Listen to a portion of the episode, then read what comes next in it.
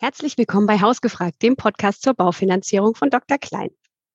Nachdem wir letzte Folge über Fördermöglichkeiten mit der KfW geredet haben, habe ich heute eine junge Familie zu Gast, beziehungsweise die Mutter der jungen Familie, nämlich Nele von dem ähm, Instagram-Account Hi Nele. Und sie und ihr Mann haben ein Einfamilienhaus mit einer Einliegerwohnung gekauft. Und sie wird uns so ein bisschen berichten, welche Hürden es da gab und was es da zu beachten gab. Hallo Nele. Hallo. Wolltet ihr denn schon immer eine Immobilie kaufen? War das schon immer euer Wunsch? Also wir sind vor sechs Jahren recht spontan zusammengezogen ähm, in Kassians Junggesellenwohnung und haben dann in Lübeck erstmal geschaut, dass wir eine größere Wohnung finden und haben dann relativ schnell festgestellt, dass doch was eigenes sehr interessant für uns wäre, einfach um sich auch selbst zu verwirklichen, was die ganze Gestaltung angeht, um einen eigenen Garten zu haben zum Beispiel und halt auch dann später eine Familie zu gründen. Haben dann relativ schnell auch schon mal nach Häusern in Lübeck geschaut. Also war schon dieses, äh, dieser Moment zu gucken, wie können wir, ähm, müssen wir jetzt überlegen, ob wir das Bild da an die Wand machen können oder müssen wir das dann wieder verputzen? Äh, war das der Grund oder gab es auch so finanzielle Gründe zu sagen, wir möchten für das Alter vorsorgen? Oder ähm, was war da so der Hauptgrund, warum ihr gesagt habt, wir wollen kaufen? Ja, also zum einen natürlich dadurch, dass in einem Mietobjekt man eigentlich nie sich so richtig ausleben kann. Also natürlich kann man sich äh, frei entfalten, wenn man das dann später alles wieder in den Originalzustand zurückversetzt. Aber man ist da, glaube ich, schon ein bisschen gehemmt. Also war zumindest bei uns so, dass wir jetzt nicht sagen, wir machen noch einen Durchbruch zur Küche oder streichen alle Wände in bunten Farben. Und zum mhm. anderen ist natürlich wir haben schon immer viel Wert darauf gelegt, gut zu wohnen und auch schön zu wohnen und haben entsprechend viel Miete auch bezahlt und haben dann irgendwann auch gedacht, das Geld könnte man auch dann für ein Haus direkt investieren.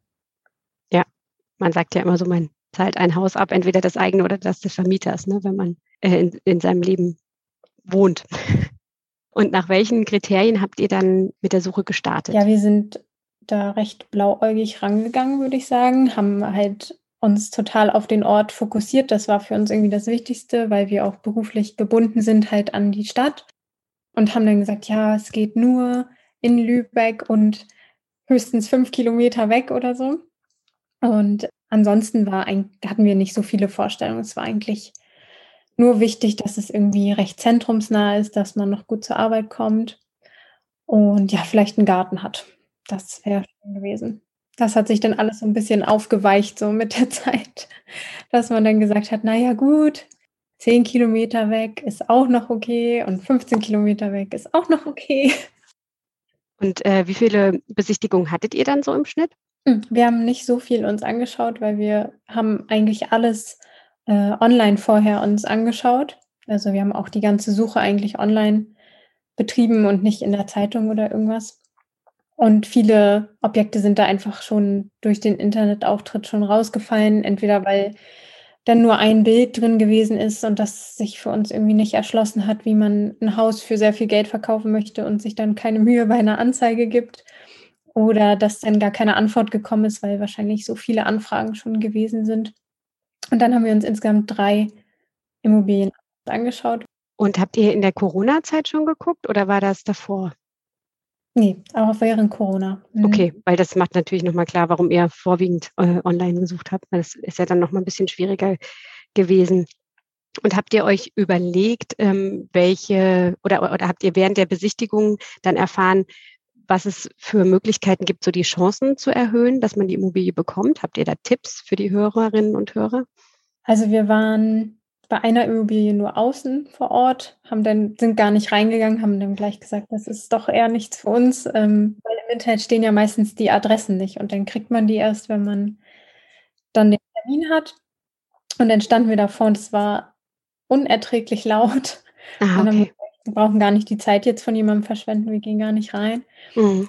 Und sonst war es genau bei Corona oder durch Corona so, dass man ja dann immer Einzeltermine hatte. Das war ganz schön. Das hatten wir damals bei unserer Wohnung nicht. Da waren irgendwie 20 andere Paare noch da. Und ja, ich glaube einfach, wenn man eine Immobilie finden möchte, das Wichtigste ist einfach möglichst vielen Menschen davon zu erzählen, dass man eine Immobilie sucht. Weil ich glaube, am besten bekommt man tatsächlich den Zuschlag, wenn man sich irgendwie kennt. Und wenn es nur über fünf äh, Bekannte ist, aber ich glaube, da macht Sympathie total viel aus. Mhm. Ähm, einfach, dass man sich vielleicht ein bisschen vorbereitet, schon mal guckt, was habe ich für Fragen, dass man dann im Nachhinein das nicht noch machen kann. Weil ich denke, je einfacher auch für den Verkäufer der Prozess ist, desto bessere Chancen hat man da einfach dann auch. Welche Vorbereitungen meinst du da konkret? Aber wir mussten zum Beispiel einmal so eine Selbstauskunft ausfüllen, die uns vorher per E-Mail geschickt, dann kann man das ja gleich schon mitbringen zum Beispiel. Ja. Oder wenn man jetzt das Objekt nicht kennt, aber bestimmte Fragen hat zur Bebauung zum Beispiel, dass man sich vorher einfach Gedanken macht, was möchte man noch fragen, vielleicht Zettel und Stift mitbringt. Ja, klar. Und ihr hattet, ähm, euch war es im Prinzip erstmal äh, nicht so wichtig, ob das eine Bestandsimmobilie ist oder ob ihr neu baut, äh, sondern es war vor allen Dingen der Ort wichtig, habe ich verstanden, ja? Ja, genau. Und habt ihr euch auch Baugrundstücke angeguckt? Nee, gar nicht. Also dazu ist gar nicht gekommen. Ich weiß, dass hier in der Umgebung wird einiges erschlossen, also nicht mehr Lübeck, sondern dann schon hier weiter Lüdersdorf und so. Da sind viele Baugrundstücke, aber die, bevor die irgendwie online waren, waren die eigentlich schon alle weg. Zumindest reserviert. Also das ging hier überall total schnell. Also ihr habt ja jetzt ein Haus ähm, mit einem Grundstück und einem Garten gefunden. Und ähm, erzähl doch mal, wie ist das jetzt dazu gekommen und wie groß ist das und ist es das, ähm, wie ihr euch das vorgestellt habt? Ja, also wir mussten dann natürlich irgendwie unseren Horizont auch erweitern. Also nicht nur preislich, sondern auch von der Lage mussten wir uns da einfach ein bisschen anpassen. Und tatsächlich hatten wir zu der Zeit, als wir das Haus gefunden haben, gar nicht aktiv gesucht. Das ist tatsächlich dann auch über Vitamin B, sozusagen dann zustande gekommen. Das ähm, Haus wird verkauft von den Eltern des besten Freundes meines Mannes. Und die hatten das dann erzählt, dass sie verkaufen wollen und dann, naja, naja, war es ja gar nicht da, wo wir eigentlich wollen und eigentlich ist es auch ein bisschen teuer und naja, aber wir können ja mal gucken, fahren und uns das mal anschauen und dann waren wir auch da, haben uns das angeguckt. Mein Mann kannte das natürlich halt aus Kindertagen in- und auswendig und ja, mir hat es dann aber auch total gut gefallen. Und da die Geburt unserer Tochter sehr kurz bevorstand, nämlich am nächsten Tag, okay. mussten wir uns relativ schnell entscheiden, ob wir denn jetzt da zuschlagen wollen oder nicht, weil das natürlich sonst auch online gegangen wäre. Und ja. auch im Dorf gab es schon Interessenten, weil sich sowas gerade in kleinen Gemeinden, glaube ich, auch total schnell rumspricht, wenn dann jemand, der 20 Jahre hier gewohnt hat, wegzieht. Klar. Und ja, dann haben wir uns recht spontan dafür entschieden, hierher zu ziehen und hier zu kaufen. Du sagtest ähm, auch vom Budget war es eigentlich so ein bisschen drüber über dem, was ihr euch so vorgestellt habt. Wie habt ihr euch, wie habt ihr denn damals äh, oder im ersten Schritt euer Budget ermittelt? Ja, ganz am Anfang haben wir natürlich erstmal geguckt, was gibt es so? Also welche Immobilien werden überhaupt angeboten? Waren dann irgendwie so, dass wir sagen, ja, was verdienen wir, was können wir an Zinsen und Tilgung leisten am Ende. Wenn vielleicht auch einer mal nicht im Job ist zum Beispiel, das kommt ja dann auch immer noch dazu, was ist, wenn einer nicht arbeiten kann, wie viel Geld hat man dann noch zur Verfügung? Und sind dann irgendwie dabei gelandet, dass man unter 400.000 Euro kein Haus findet, aber so viel drüber sollte es auch nicht sein, weil dann wird es schon, naja. Dann geht die Suche los, dann setzt man das mal hoch und guckt mal auf, was kriegt man vielleicht für 500.000 dann wird es schon ein bisschen netter. Und jetzt am Ende haben wir dann noch mal ein bisschen mehr bezahlt. Aber das ist auch in Ordnung. Also wir haben ja in dem Haus noch eine Einliegerwohnung, ähm, die dann auch bewohnt wird von meiner Schwiegermutter ab nächsten Jahr. Und entsprechend haben wir dann da auch noch mal eine Mieteinnahme, die ja, sie okay. an uns zahlt. Und dadurch konnten wir uns einfach auch ein bisschen mehr leisten dann am Ende. Klar, das äh, kann man ja dann gegenfinanzieren. Ne? Habt ihr über den Kaufpreis noch verhandelt oder habt ihr den, der euch dann von den Verkäufern genannt wurde, so akzeptiert? Ähm, die haben hier das Haus schätzen lassen von einer Bank und die hat, glaube ich, so um die 600.000 Euro geschätzt. Und wir haben dann das Maximum, was wir zahlen können, auch geboten, und zwar 570.000 Euro. Und damit waren dann die Verkäufer auch einverstanden, auch, glaube ich, aus dem Grund, dass sie dann wissen, Sie sind hier noch ein Stück weit zu Hause, dadurch, dass man sich kennt und man kann noch mal vorbeikommen. Ähm, das Haus hat einen ganz großen Keller, da lagern wir jetzt auch noch ein, zwei Sachen von den Verkäufern ein. Und ich glaube, so hat man sich dann ein bisschen angenähert. Also ein bisschen was konnten wir noch verhandeln, aber ich glaube, so viel Spielraum ist am Ende dann tatsächlich auch nicht. Wenn man jetzt auf dem freien Markt nach einer Immobilie schaut, denke ich, wenn jemand sagt, ich biete noch ein bisschen mehr. Ja, es ist schon verrückt, ne? Dass, ich, äh, dass es eher in die andere Richtung geht, also eher, dass man noch mal mehr bietet, als weniger zu bieten. Du hattest auch gesagt, gerade so ein paar Kompromisse musstet ihr ähm, schon eingehen. Du hast gesagt, äh, das war unter anderem, dass äh, das Haus jetzt sich ein bisschen weiter weg befindet ähm, von dem Lübecker Stadtkern, den ihr so definiert hattet, oder die fünf Kilometer, den fünf Kilometer Radius drumherum.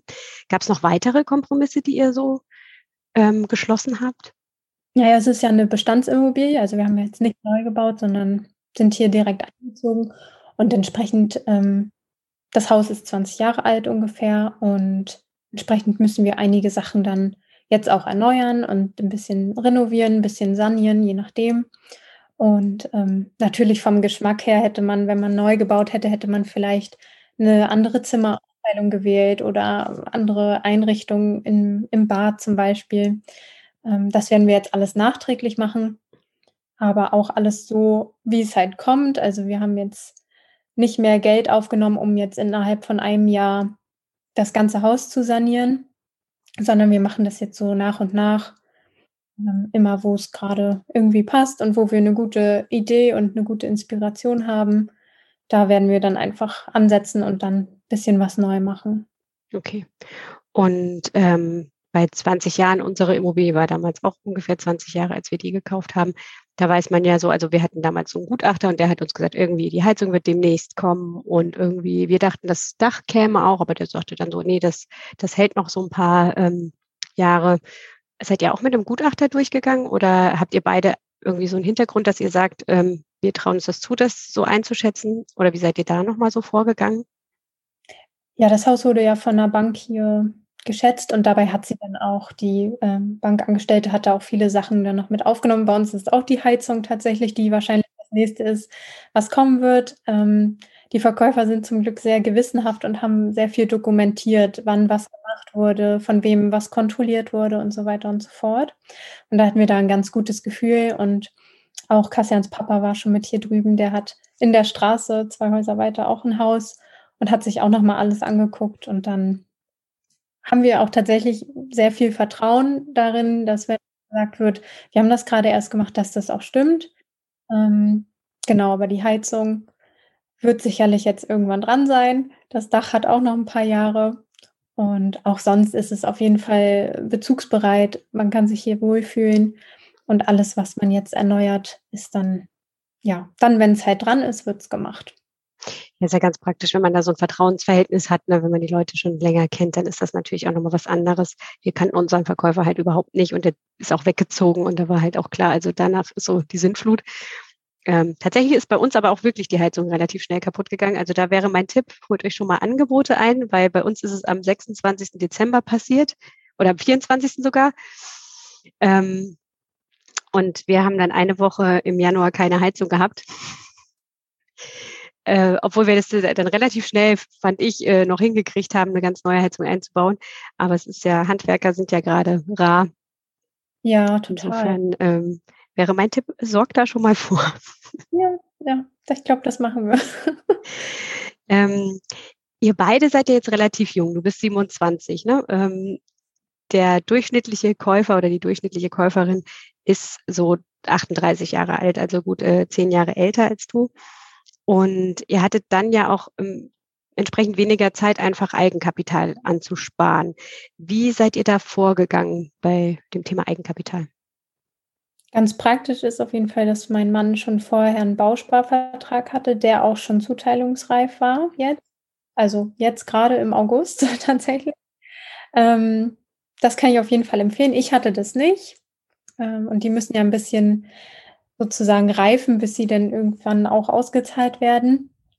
Den Bausparvertrag konnten wir halt komplett ähm, aufs Eigenkapital dazu rechnen. Mhm. Und wir hatten uns kurz vorher, also ein Jahr vorher, ein Auto gekauft. Das haben wir ausgebaut, weil wir eigentlich dachten, wir machen Abenteuerurlaub und ähm, sind ganz viel unterwegs. Und den haben wir dann tatsächlich recht gewinnbringend auch noch verkauft und konnten damit ein bisschen aufstocken. Und ja, ansonsten sind wir beide Vollzeit beschäftigt, wenn ich nicht gerade in Elternzeit bin. Da kommt natürlich auch einiges zusammen. dadurch, dass wir recht sparsam sind bei allem anderen, was nicht Wohnen und Essen betrifft. Ähm, und so hat sich da einfach immer ein bisschen angespart. Und Kassian war das schon sehr lange klar, dass er irgendwann mal ein Haus kaufen möchte.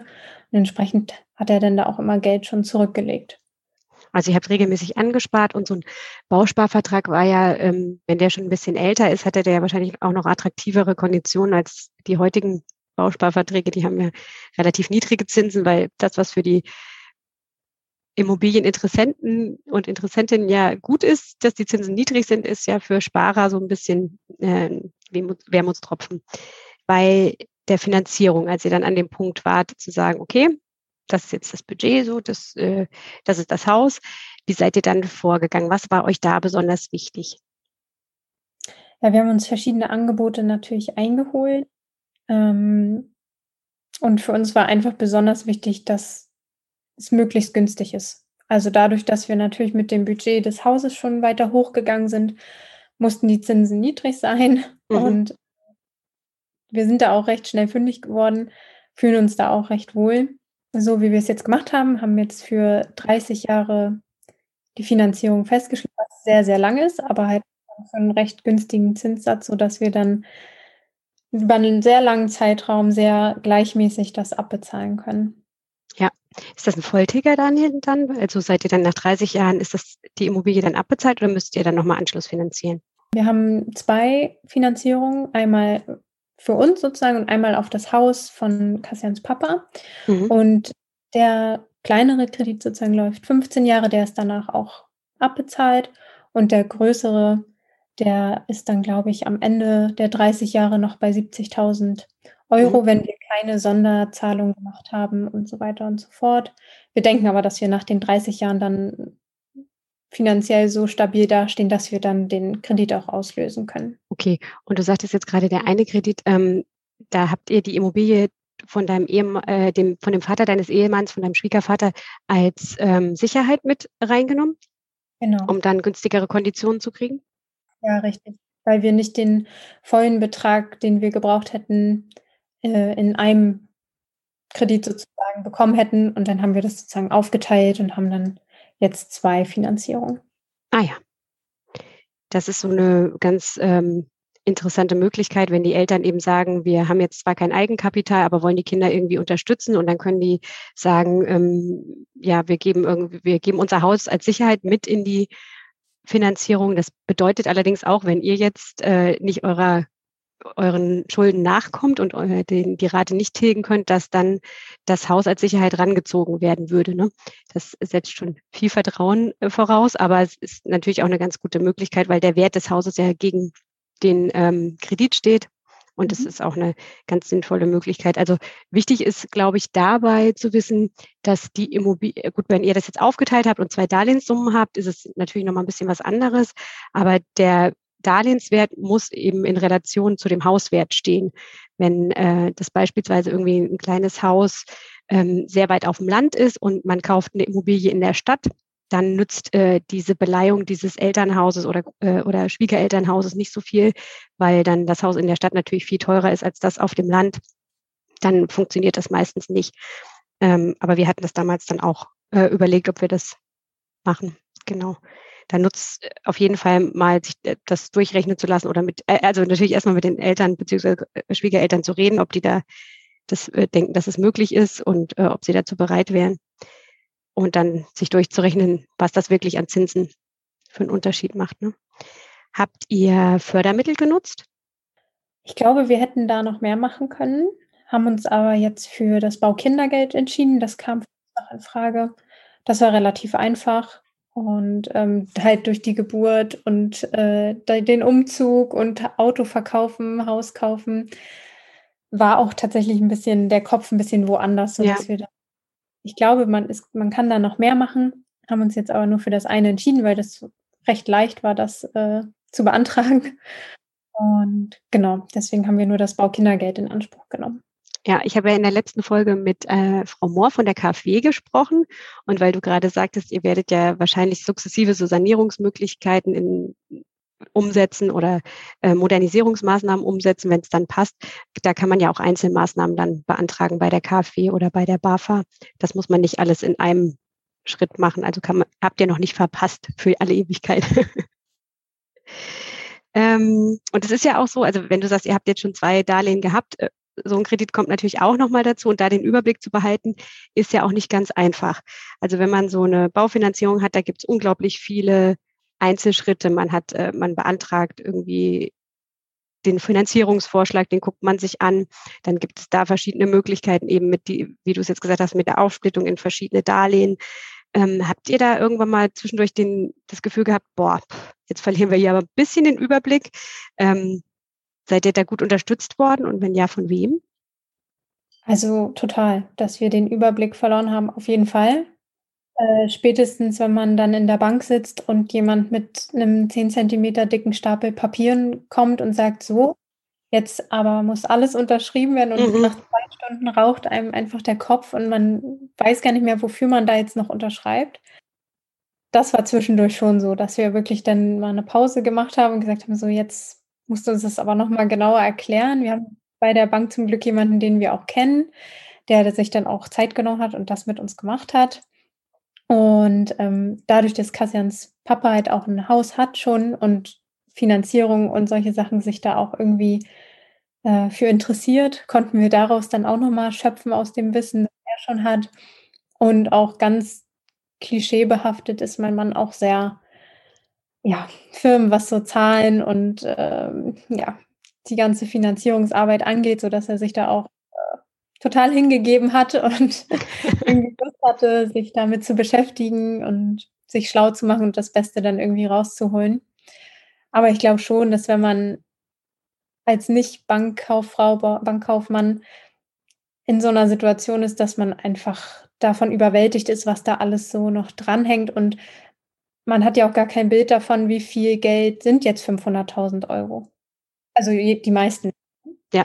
Ähm, dann unterschreibt man dafür und plötzlich hat man sozusagen 500.000 Euro Schulden. So einfach. Und ich glaube, das ist überhaupt nicht greifbar für die meisten Menschen. Für uns war es nicht. Wir sitzen jetzt hier in dem Haus und haben das quasi gekauft, aber was das jetzt am Ende bedeutet, bis die erste Rate fällig ist, das weiß halt, weiß man noch nicht. Das kann ich total nachvollziehen. Also es äh, ging, man hat ja einfach solche, vielleicht hat man mal ein Auto gekauft, wo man schon dachte, oh, das ist aber teuer. Und dann kommt aber sowas, wo äh, definitiv nochmal null mehr dranhängt oder noch mehr. Und dass man das sich nicht so vorstellen kann und einfach weiß, okay, bei dir sind es jetzt 30 Jahre, bei uns sind es so 20 Jahre, wo wir ab, äh, in denen wir abzahlen. Das ist ja was, was sich, was man sich so nicht vorstellen kann. So lang, lang plant man ja in der Regel nicht. Und mir hatten aber auch alle gesagt, die gekauft haben, es ist erstmal wie so ein Sack, den man hat, weil man denkt, auch so auf den Schultern, ne, ähm, weil man denkt erstmal, oh mein Gott, das ist ja echt so unglaublich viel Geld. Aber ähm, je mehr man, je länger man da in der Immobilie lebt und je mehr man sich bewusst macht, ja, äh, irgendwie, ich zahle die ja regelmäßig ab, ich hätte ja sonst auch Miete gezahlt und es ist eben so eine Vorsorge fürs Alter, weil ich ja wirklich, die, momentan steigen ja die Immobilienwerte immer weiter. Und ähm, ich könnte ja die Immobilie dann auch irgendwann wieder verkaufen, wenn ich jetzt doch sage, es ist ähm, nichts für mich, dann zahle ich ja trotzdem ab und der Wert, die, der Wert steigert sich. Also es macht auf jeden Fall ja ökonomisch erstmal Sinn. Und äh, das hat mich dann immer so ein bisschen beruhigt. Und es gibt ja auch tatsächlich, ich weiß jetzt nicht, ob das bei euch der Fall ist, aber gerade bei so längeren Zinsbindungen gibt es teilweise auch die Möglichkeit, also sowieso nach zehn Jahren kann man ja Sonderkündigen, kündigen, aber es gibt auch Verträge, die zum Beispiel so Klauseln haben, dass man, wenn man einen Jobwechsel hat von der Stadt, dass man dann ohne Vorfälligkeitsentschädigung kündigen kann und äh, etc. Also da muss man sich, glaube ich, einmal befreien und sich das dann nochmal so sagen, okay, ich zahle das ja ab und es macht Sinn. Und äh, die deutschen Banken sind ja auch sehr kritisch und haben sehr, sehr äh, restriktive Normen und hätten uns das jetzt nicht bewilligt, wenn wir das nicht ähm, hätten wuppen können. Und man selber macht sich ja auch so seine Gedanken, was können wir denn so im Monat leisten. Und man hat ja vorher auch die Miete gehabt. Natürlich kommt bei einem Haus noch mal ein bisschen mehr drumherum dazu. Also so die Kaltmiete als Rate zu nehmen, ist immer ein bisschen schwierig, weil beim Haus hat man ja auch die ganzen Versicherungen noch, die der Vermieter trägt und auch noch ähm, andere Dinge, die man so anteilig zahlt, oft in der, in der Miete und die man dann voll zahlen muss. Aber trotzdem geht man da ja schon rein, lässt sich beraten und dann am Ende wird es immer weniger, der, der sagt auf den Schultern, so ist zumindest meine Erfahrung. Und irgendwie auch gerade in, der, in den letzten ähm, zwei Jahren, seit äh, Corona so präsent ist, denke ich einfach jedes Mal, wenn wir das damals nicht gemacht hätten ähm, und wären wir in unserer alten Wohnung, die nicht so schön war, geblieben, ich hätte wirklich einen Knall gekriegt, weil wir kommen jetzt jedes Mal, wenn wir nach Hause kommen, kommen wir halt wirklich nach Hause und sagen so, oh, boah, ist es hier schön, selbst nach dem Urlaub denkt man so, oh, ja, endlich wieder zu Hause und äh, es war auf jeden Fall für uns auf jeden Fall eine gute Investition. Ich weiß nicht, wie dir es dir jetzt äh, nach den paar Monaten geht, die ihr da wohnt. Ja, auch jetzt schon. Also, wie gesagt, es ist ja hier nur ein Dorf und man kriegt ja alles mit und tatsächlich gehen hier ab und zu Immobilien auch über den Tisch und auch jetzt schon nach ein paar Monaten, in denen wir ja jetzt hier wohnen, sind die Preise wieder so angestiegen, dass es tatsächlich, also ich sag mal, sechs Nullen hinter der Eins ist kein Problem, wenn man hier Immobilie sucht. Ne? Ja. Und dass man dann sozusagen noch ein, in Anführungsstrichen Schnäppchen irgendwie gemacht hat, in dem man sich wohlfühlt, mit dem man zufrieden ist, in dem man sich einfach selbst verwirklichen kann. Und jetzt vielleicht gerade, wenn Corona ist, wir hatten auch nicht die Möglichkeit, jetzt irgendwie in Urlaub zu fahren oder mit der Kleinen irgendwelche Angebote wahrzunehmen. Jetzt kannst du hier einfach in den Garten gehen, kannst in die Sandkiste, auf die Schaukel, all solche Sachen, die man vielleicht in der Mietwohnung nicht hat. Also hatten wir zumindest nicht in unserer Wohnung die Möglichkeit, da so viel den Garten zu nutzen.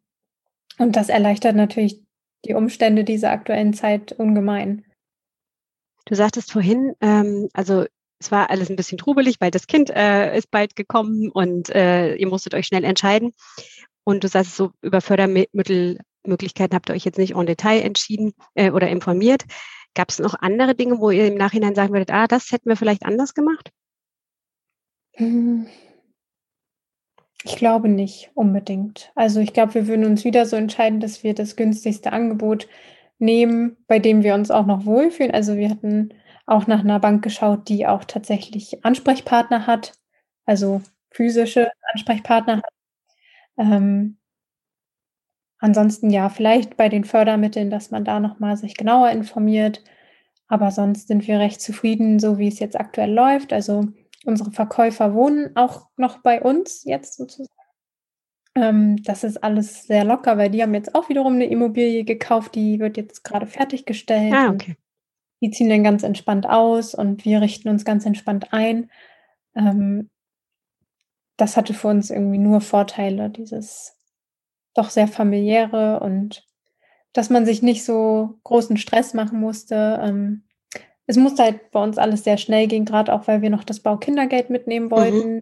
was wir dann beim Notar einen Termin machen mussten. Da hätte man vielleicht auch noch mal vorher die ganzen Verträge lesen können, die er uns dann vorgelesen hat, damit man irgendwie Fragen stellen kann. Aber am Ende sind die Menschen, die dann damit drin hängen, also Notar und Bankberater und so, eigentlich alle so freundlich und hilfsbereit gewesen, dass wir uns da gar keine Sorgen gemacht haben, dass da jetzt irgendwie was noch schiefgehen könnte. Also, aber du würdest schon sagen, es macht Sinn, verschiedene Angebote zu vergleichen und einzuholen um äh, dann sich zu entscheiden, um zu gucken, was wichtig ist. Du sagst, dass bei euch ist eine lange Zinsbindung wichtig gewesen, ne? also dass ihr diesen günstigen Zinssatz von heute auch noch lange habt und damit ja auch eine Sicherheit habt, ähm, dass die Rate lange gleich bleibt ne? und dann auch ein großer Zinssatz, äh, ein großer Teil des Darlehens abbezahlt ist.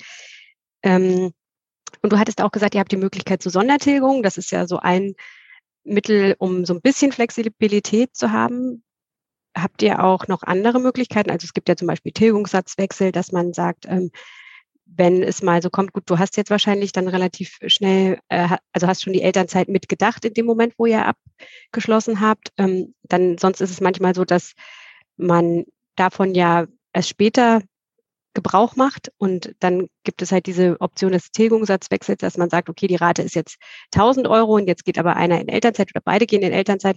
Da können wir uns diese 1000 Euro einfach nicht leisten und da ändern wir den Tilgungssatz. Habt ihr sowas? Das weiß ich ehrlich gesagt okay. nicht genau. Ja, also manche Banken bieten das an. Das ist halt nochmal so ein kleines Flexibilitätstool, aber ihr habt wahrscheinlich ja schon so gedacht, ne? weil das Kind ja schon sehr präsent war. War das äh, eine Schwierigkeit, dass äh, du dann in Elternzeit, ähm, ich weiß nicht, seid ihr beide in Elternzeit gegangen oder ähm, war das bei der Finanzierung ein Thema oder eine Schwierigkeit? Also, soweit ich weiß, war das gar kein Problem. Ich habe ein Jahr Elternzeit und Kassan war jetzt schon einen Monat also, letzten Monat hatte er auch Elternzeit und im Dezember hat er noch mal einen Monat. Und auch da gab's eigentlich gar keine Probleme mit der Bank. Bei diesen dann bekommt man ja auch Elterngeld in der Zeit, ne? Das ist ja relativ, äh, klar geregelt. Bist du selbstständig oder bist du angestellt? Beides. Also, ich arbeite in 'ner Agentur, selb äh, angestellt, 40 Stunden eigentlich und nebenbei habe ich noch 'n Kleingewerbe. Okay, und das hat aber auch gut dann funktioniert und gab keine Schwierigkeiten bei der Kalkulation? Ne, überhaupt nicht. Also, ich glaube, man muss da für sich halt einfach ehrlich sein und gucken, was hat man an Einnahmen und Ausgaben und sollte sich das nicht zu schön rechnen. Und natürlich muss man auch bei seiner Bank da dann ehrlich, ähm, sagen: „Was habe ich für Ausgaben?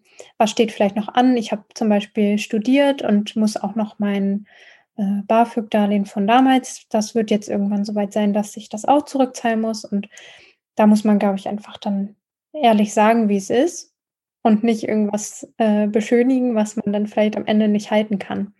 Und das für sich selber machen und vor der Bank muss man das natürlich auch machen. Wenn ich jetzt noch mal so 'n bisschen Revue passieren lasse, über was wir jetzt schon alles gesprochen haben, dann hattest du mir am Anfang gesagt, so bei der Suche ist es wichtig, so sein Netzwerk zu aktivieren, möglichst vielen Menschen zu erzählen: „Wir suchen.“ Ähm, weil bei euch war es auch so, dass dann Bekannte euch auf die Immobilie hingewiesen haben. Dann das Budget zu kennen, aber auch 'ne gewisse Flexibilität zu haben. Bei euch macht es ja dann Sinn, wenn ihr auch noch das, äh, Baukindergeld in Anspruch nehmen konntet und dann ja auch die Kombination mit der Einliegerwohnung habt, wo ihr ähm, wo ihr noch mal, ähm, Miete bekommt. Und so 'n bisschen dein Tipp wäre, dann doch noch mal 'n bisschen nach Fördermitteln zu gucken, wenn man 'ne Immobilie kauft oder auch baut. Wenn ich dich jetzt richtig verstanden habe, wohnt ihr jetzt, äh, noch mit den Käufern zusammen? Wohnt ihr jetzt in der Einliegerwohnung? Genau, ja. Ah, Also, okay. die Wohneinheiten sind komplett getrennt. Wir haben halt gesagt, wir ziehen schon mal in die Einliegerwohnung, weil die war schon frei und sparen uns dadurch die Miete, die wir jetzt gezahlt hätten, noch in der alten Wohnung. Und unsere Verkäufer wohnen halt unten in der Wohnung, in die wir später einziehen werden, solange bis deren neue Wohnung fertig ist. Und die wird jetzt halt grade neu gebaut und es wird irgendwie Ende des Jahres soll's da so weit sein, dass die dann auch einziehen. Dann ziehen wir nach unten und meine Schwiegermutter zieht dann hier ein. Und dann haben wir auch noch 'n kompletten Keller, den wir irgendwie, ähm, fertigstellen können. Der ist an sich auch für 'ne Wohneinheit geeignet. Ah, okay. Wird aber bei uns, glaube ich, eher so Büro und Hobbyraum und solche Sachen dann nachher beinhalten. Wie viel Quadratmeter habt ihr da jetzt insgesamt dann? Ähm, Wohnfläche 180 Quadratmeter Mhm. und noch mal genauso viel Nutzfläche mit Keller und, Ah ja. ähm, kleiner Mini-Dachboden. Genau. Und das Grundstück hat so um die 700 Quadratmeter. Oh ja, das ist ja reichlich. Ja, aber Cool. noch gut zu bewirtschaften so. Also, Ja. nicht so, dass man da jetzt unendlich viel zu tun hat. Der Großteil ist auch mit Teich bedeckt und von daher ist es eigentlich genau passend für uns. So effizient gestaltet. Mhm. Auf was freust du dich denn am meisten, wenn die Verkäufer dann in ihrer neuen Immobilie wohnen und ihr euer Eigenheim so richtig selbst beziehen könnt?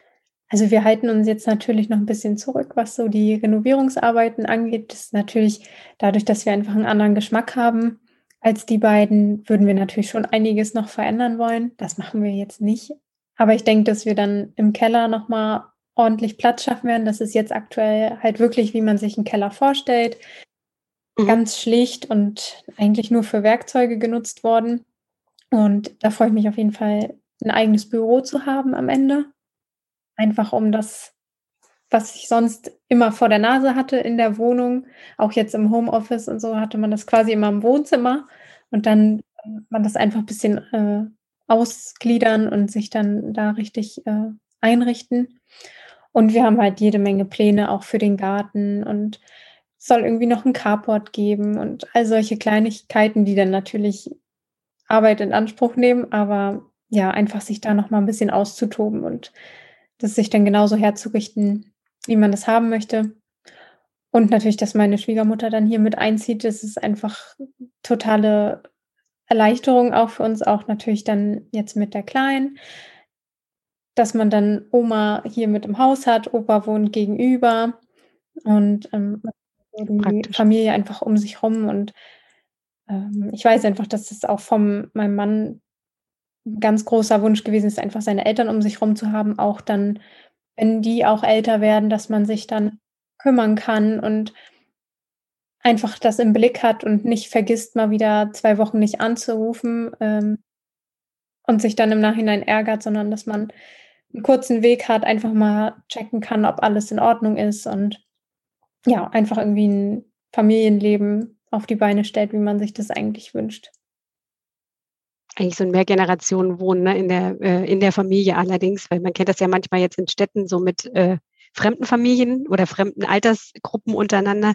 Aber eigentlich ist es ja das, was es früher sehr oft gab. Also ich bin auch in einem Haus groß geworden, wo ähm, meine Großeltern oben in der Wohnung gewohnt haben, meine Eltern unten. Und ähm, aber das war eben da nicht so, dass es so zwei Eingänge gab. Und es waren auch nicht zwei getrennte Wohneinheiten. Ich glaube, das ist schon so ein bisschen wichtig. Genau, also das war für uns auch so gern man sich dann auch hat, aber manchmal möchte man, glaube ich, einfach die Tür dann mal zumachen und dann mhm. ist es auch in Ordnung so. Und ja, wir freuen uns einfach, dass sie da auch Lust drauf hat, dann mit uns da zu wohnen, weil ich glaube, so jetzt sich noch mit der Thematik des Vermietens auseinanderzusetzen, mhm. ich glaube, das wäre jetzt aktuell einfach nicht die Zeit für uns. Und ja. umso schöner ist es einfach dann, das auf einer familiären Basis dann einfach zu machen. Und trotzdem, dass jeder seinen eigenen Bereich einfach auch hat. Ja, das klingt nach einem richtig guten Modell. Genau. Ich wünsche euch ganz viel Glück, ein gutes Ankommen in eurem Heikenheim. Ganz herzlichen Dank, dass du deine ganzen Erfahrungen geteilt hast und alles Gute. Vielen Dank fürs Zuhören, liebe Zuhörerinnen und Zuhörer. Wenn ihr Fragen oder Anregungen zu unserem Podcast habt, meldet euch gerne. Wir greifen gerne Themen auf, die ihr uns vorschlagt oder setzen Feedback um, was ihr uns gebt. Schreibt gerne an hausgefragt.derklein.de. Bis zur nächsten Folge.